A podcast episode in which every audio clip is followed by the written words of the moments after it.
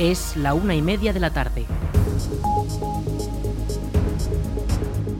Buenas tardes, viernes 17 de febrero comenzamos el espacio para la información local en el 107.4 de la FM.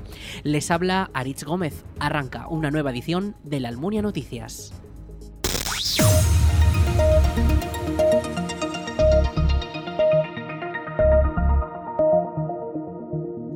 Si ven patrullas de la Guardia Civil a caballo por la comarca de Valdejalón, sepan que son parte del refuerzo que el Ministerio ha mandado para complementar las labores de los efectivos habituales.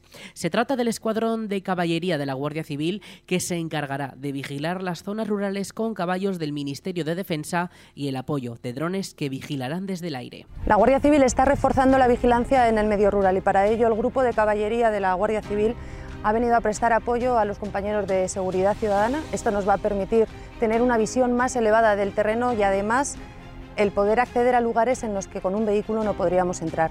Recordarles que la colaboración ciudadana es importantísima. Cualquier incidencia, sospecha de un vehículo o persona que les pueda resultar extraño, llámenos al 062 y les atenderemos.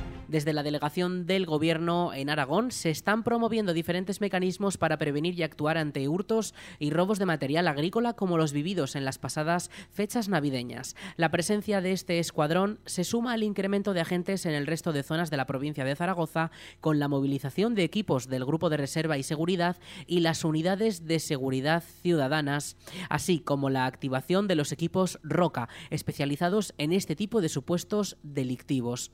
La delegación del Gobierno insiste en la necesidad de presentar denuncia en todos los casos, aunque se trate de robos o hurtos de poca importancia económica.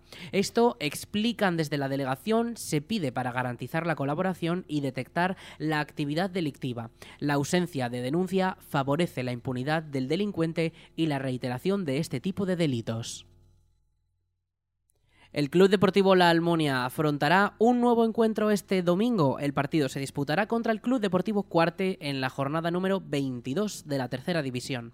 El equipo intentará ganar su tercer partido de la temporada que va llegando a su fin con tan solo nueve jornadas restantes. Escuchamos al entrenador del conjunto almoniense, Luis Leal. Bueno, pues eh, llevamos la misma dinámica de entrenamiento de todas semanas. Esta es la primera semana que en principio no perdemos a nadie, recuperamos a Sarvisé yo creo que podemos estar 14 o 15 jugadores de la primera plantilla, que hace muchos días que no, no los tenemos.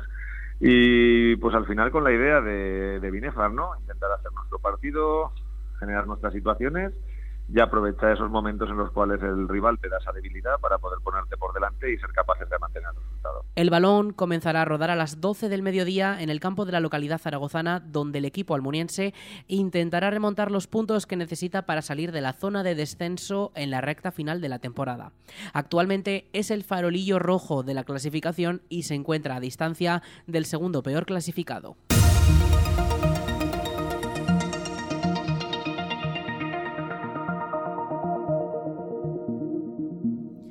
El Centro de Mayores estrenará un nuevo parque intergeneracional en primavera en el que podrán entretenerse para los vecinos de todas las edades.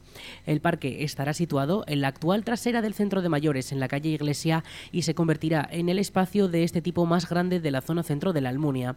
El Ayuntamiento de la Almunia espera que este espacio de juegos esté operativo de cara a la primavera. El teniente alcalde de la localidad, Juan José Moreno, ha explicado cómo será el parque. Eh, en ese parque que ya ha llevado dos fases, una fue la de ese espacio, que era el antiguo consultorio de la Almunia, ya se hizo la obra civil, vamos a llamarlo así.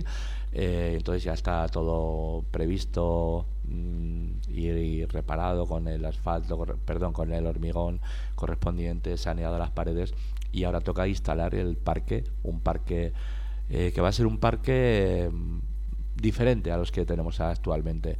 Ya no son los toboganes, el castillo, no sé, es un parque totalmente hecho de madera con elementos de juego para que puedan entrar los niños.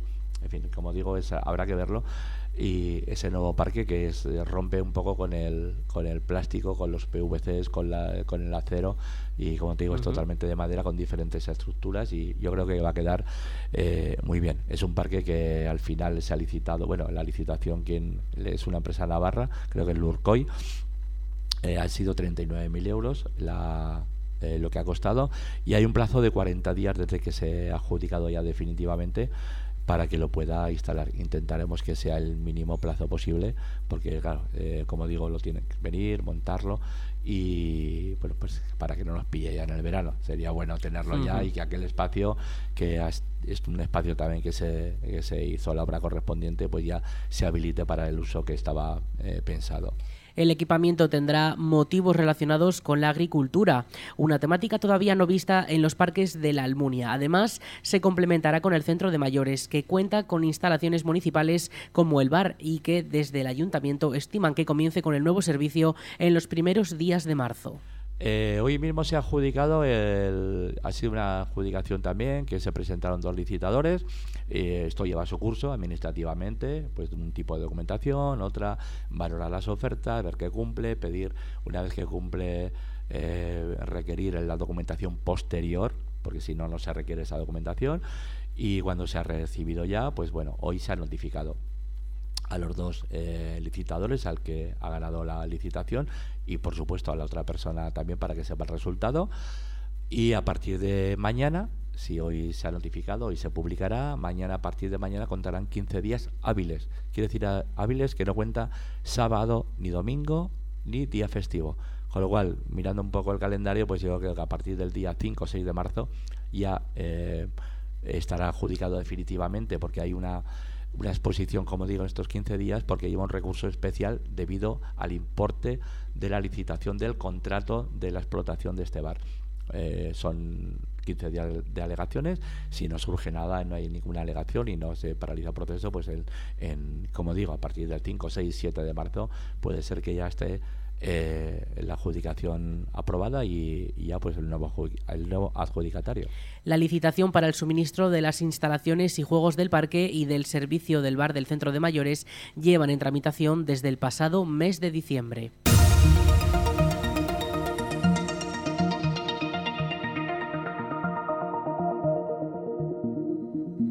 La Plaza de la Constitución verá extendida su zona de juegos con varios muelles y juegos infantiles. La Brigada Municipal ya trabaja en la instalación de los nuevos aparatos que permitirán ampliar la zona del parque destinada a los niños. Juan José Moreno, teniente alcalde de la Almunia, lo ha explicado en esta emisora. También estamos eh, preparando unos diferentes eh, elementos de juegos en los parques como la Plaza de la Constitución, al lado del que ya se colocó en una zona con césped, una zona verde, eh, pues unos elementos que faltaban de, ya nos han llegado, eh, y son unos muelles de estos que se colocan en el suelo para que los niños pequeños de 0 a 4, 5 o 6 años puedan sentarse a hacer el tipo de balancín, en fin, que tengan ahí un, otro movimiento, otro elemento más de juego al lado del ese castillo que se colocó y se van eh, sustituyendo también algunos deteriorados. Además, la brigada ya trabaja en la reposición de señales de tráfico dañadas y la instalación de la infraestructura necesaria para la celebración de los carnavales que comienzan este mismo fin de semana. En las próximas semanas, además, los trabajos se concentrarán en la instalación de tres pantallas de tráfico en algunas de las entradas del casco urbano que medirán la velocidad de los coches e informarán de si se rebasan los límites permitidos. Desde el consistorio aseguran que este sistema no se instala para multar, sino para concienciar y prevenir. Moreno ha explicado que las cámaras instaladas en las entradas del municipio siguen la misma tónica y ya funcionan para resolver posibles delitos en el caso de que sea necesario. Bueno, lo que está realizando la Brigada, la es la reposición de, de aceras, bordillos, delimitar, por ejemplo, en algunas islas de contenedores que algunos son soterrados y claro, pues hay diferentes problemas que no parecen una tontería, pero cuando se aparcan los coches al lado de estas islas había un había unas eh, balizas, había unos pivotes que eran de plástico para no poner ningún soporte rígido para delimitar un poco. ¿Qué pasa? Que estos soterrados, cuando viene el camión de la basura, tiene que meterle el grupo de hidráulico que lleva el camión para levantar la isla, sacar los contenedores y demás. ¿Qué pasa? Que los coches apuran tanto eh, el, aparcar que en, algunas, en algunos momentos no se puede levantar el contenedor, la tapa de contenedor de soterrado porque puede que rayes que le hagas algo al coche, ¿no? Entonces se está mirando, ayer mismo aquí en la Plaza de la Paz lo estuvimos delimitando para poner un bordillo contundente y que no se pueda meter el coche dentro de esa zona de protección para que él eh, pueda subir sin ningún tipo de problema ni cause ningún problema el, las tapas de los contenedores soterrados. Eh, se están revisando aceras, se están eh, mirando también, se, se, está siguiendo con todas las reparaciones de colocar señales que un día a la semana, en teoría, pues la brigada recorre o tiene ya marcados con las indicaciones de la policía local esas señales que se han roto, que se han llevado un golpe, que les ha deteriorado el viento o que hay que sustituir y ahora también se van a colocar en diferentes pueblos de la entrada de nuestro municipio eh, unos radar eh, de velocidad informativos. Eh, hay tres preparados, se los van a colocar ya los postes. las tres entradas y entonces bueno pues era un momento también para que veas que si tienes que entrar a 30 en un municipio o a 50 dependiendo dónde estás pues que veas la velocidad que tienes y que sea algo que te digas que voy que me parece que voy más de la cuenta y a lo mejor vas a 70 por hora y tienes que ir a 30 no, no, que voy bien. No, si marca la, la señal la obligación de ir a 30, pues tendrás que ir a 30, tienes que ir a 40, 40, 50, 50. Entonces, esas eh, señales informativas, ese radar informativo se va, eh, se va a colocar, con lo cual también con esas cámaras que se han colocado también para poder, no es para multar las cámaras que hay, simplemente es eh, algunas que se han colocado es por controlar también el tráfico de entrada, por ejemplo, en la carretera del en, la, en el mesón de la Ribera, a la salida Mercadona, eh, porque también eso es un control de, de, vehículos que puede leer las matrículas. Hombre, si hay que multar, se multará, te quiero decir, eso lo hará la policía, pero es también por control, porque a veces te pasan avisos de que hay coches sospechosos, que no sé qué, pues también se pueden visualizar, o de accidentes que puedan producirse en la entrada, se puede visualizar y, llegar, pues bueno, a solucionar esos problemas que a veces, si no tienes esas imágenes, imágenes no puedes eh, solucionarlo.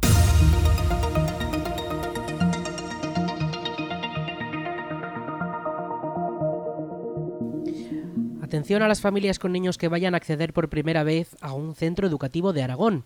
El proceso de escolarización del próximo curso se realizará del 10 al 16 de marzo de manera telemática. Lo ha anunciado el Gobierno de Aragón, que según los datos arrojados afectará a 9.095 niños y niñas de 3 años.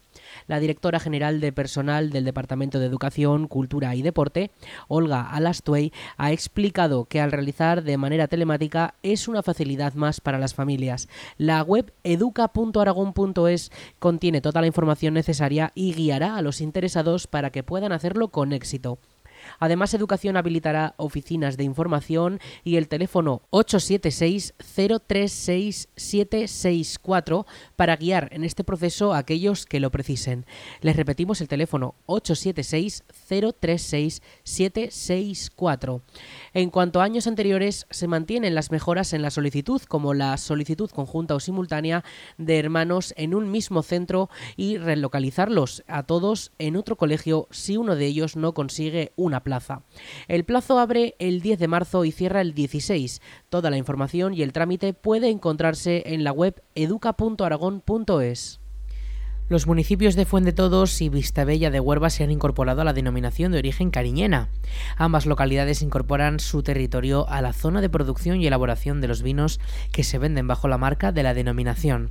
La ampliación supone un total de 16 pueblos los que pueden utilizar la marca, dos de ellos en la comarca de Valdejalón como Almonacid y Alpartir. Se trata de la primera ampliación de la demarcación de la historia de la denominación de origen. Además, la lista de variedades de uva admitidas se ha incrementado con la cariñena blanca, emblema del territorio y que muestra ya en su nombre su origen autóctono. La modificación del pliego de condiciones, la normativa básica de la denominación, ha sido publicada este martes en el Boletín Oficial de Aragón, en el BOA, y próximamente también en el Diario Oficial de la Unión Europea. La inclusión fue solicitada por los dos municipios y el Consejo Regulador la presentó al Departamento de Agricultura del Gobierno de Aragón tras un estudio del territorio que demostró que los terrenos de los dos núcleos comparten las características edafológicas y climáticas del resto de la zona geográfica de la denominación, por lo que presentan óptimas condiciones para la producción de los llamados vinos de las piedras.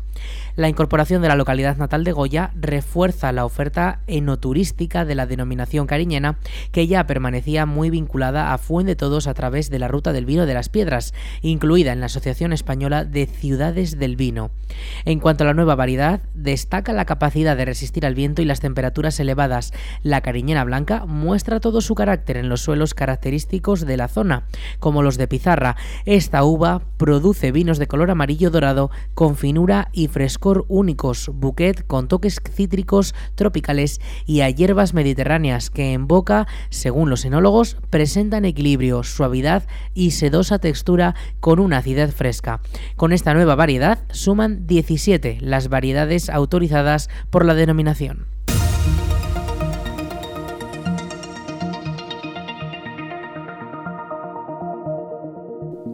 Y atención a quienes estén preparando sus disfraces de carnaval, porque Consumo Aragón ha retirado varios productos de carnaval por las deficiencias en las condiciones de seguridad. Se trata de 74 unidades de 15 productos como disfraces, máscaras o pelucas que se han localizado en las inspecciones regulares. Los carnavales son fechas muy señaladas en la elaboración de disfraces y así aumenta el consumo de estos productos.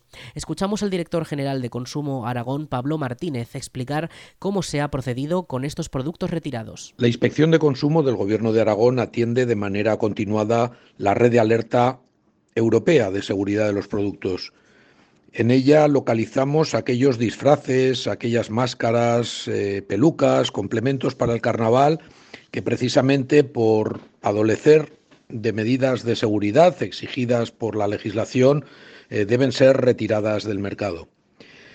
En las semanas anteriores a, este carnaval de 2023, la Inspección de Consumo ha localizado 15 de esos productos que estaban alertados, retirando del comercio 74 unidades. Se trata de disfraces, máscaras, caretas, diademas, pelucas, en definitiva, nuestra prioridad es siempre garantizar la seguridad de los consumidores y de manera especial la seguridad de los menores. Desde la Dirección General de Consumo Aragón explican que el consumidor debe estar atento al etiquetado de estos productos en los que debe aparecer el marcado CE, que garantiza una mayor seguridad. El principal consejo a los consumidores para elegir un disfraz de carnaval o cualquier complemento es atender al etiquetado. La etiqueta debe figurar siempre la información en, en castellano debe indicar quién es el responsable del producto, el fabricante, el importador o el distribuidor. Y además debe especificar las medidas para un uso seguro de este disfraz. Especial cuidado cuando, cuando vayan dirigidos a niños. Los disfraces dirigidos a menores de 14 años tienen la calificación de juguetes y por lo tanto se refuerzan las medidas de seguridad y deben llevar además el marcado CE, el marcado de conformidad europea. Cuando en la etiqueta figure eh, que no son aptos para, para menores de tres años, es una advertencia que hay que cumplir porque desde luego no hay que correr riesgos. Queremos un carnaval divertido, un carnaval feliz un carnaval seguro también en los disfraces. Los principales consejos a la hora de comprar estos artículos de fiesta pasan por leer las etiquetas, localizar los símbolos que certifican calidad y seguridad y tener mucha precaución si los productos están destinados a niños menores de 14 años. El Centro de Gestión Ambiental, conocido también popularmente como el Punto Limpio, informa de que los pequeños agricultores de la Almunia podrán depositar allí sus gomas de riego para su posterior tratado y reciclado. Para poder gestionar eficazmente las descargas, la entidad ruega que se avise previamente mediante el número de teléfono 628 235 804. La campaña de recogida de estos materiales estará activa para todos los pequeños agricultores de la localidad hasta el 15 de marzo. Recordamos el teléfono 628 235 804.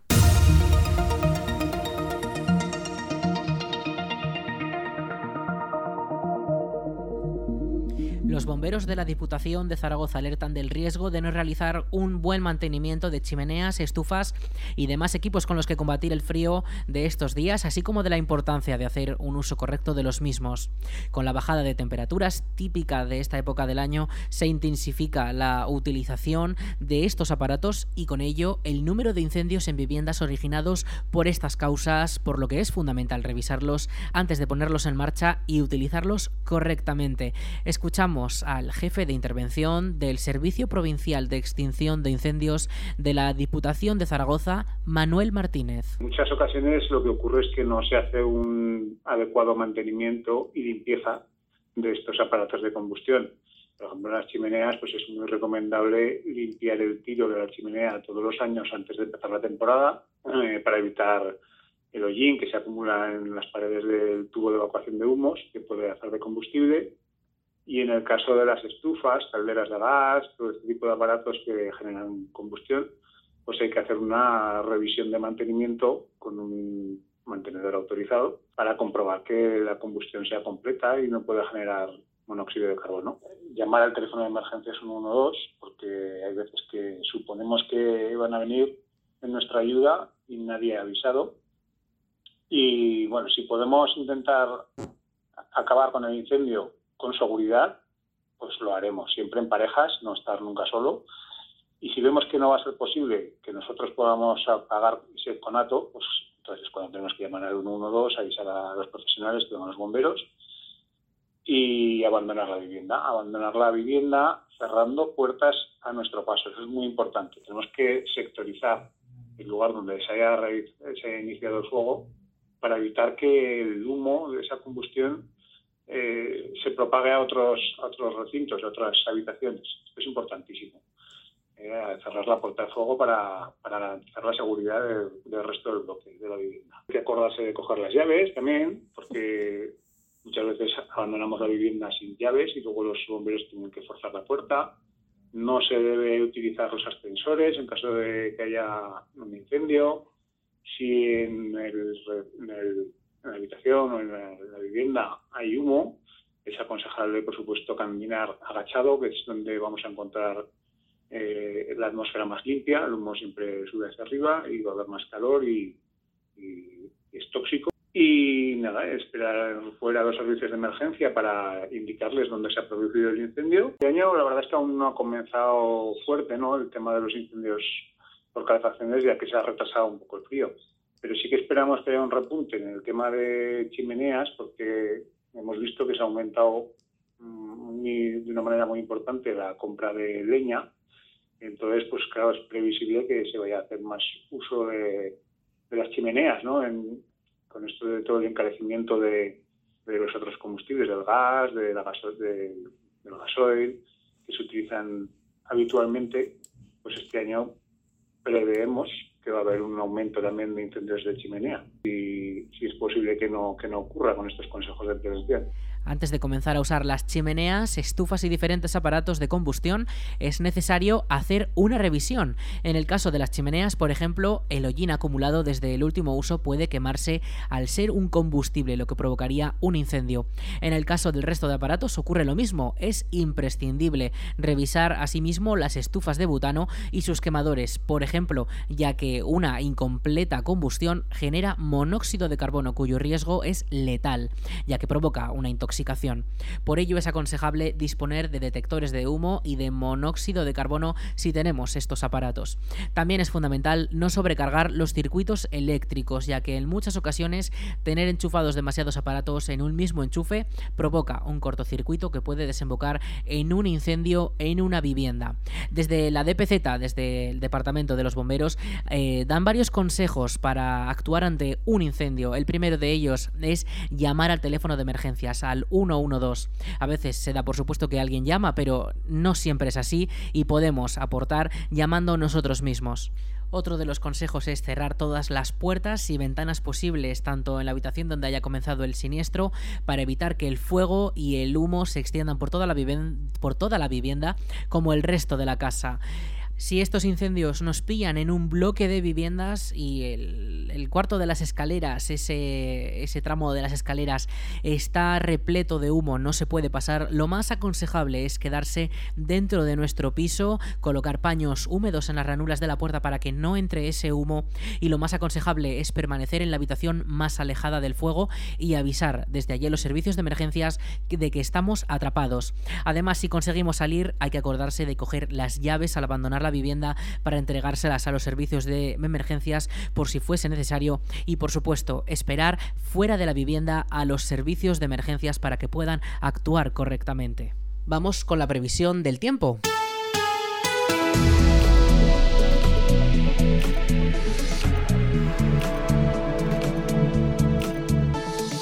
Cuanto al tiempo, para la jornada de este viernes tendremos cielos despejados que ya hemos podido disfrutar durante esta mañana. Las temperaturas se mantendrán unas máximas de 17 grados, pero atención porque de cara a la semana que viene superaremos los 20, pero las mínimas se van a mantener muy bajas en esos 0 grados. Además, la Agencia Estatal de Meteorología, la EMET, ya ha activado la alerta amarilla por temperaturas mínimas muy bajas. Eh, en este caso, la alerta comenzará a las 12 de esta próxima noche y finalizará justo con el amanecer. Eh, este sábado tendremos cielos despejados y, por supuesto, continuará así hasta el martes. El martes sí que podríamos tener alguna precipitación más leve, pero de cara al miércoles esas precipitaciones podrían ser más persistentes durante esa semana de carnaval.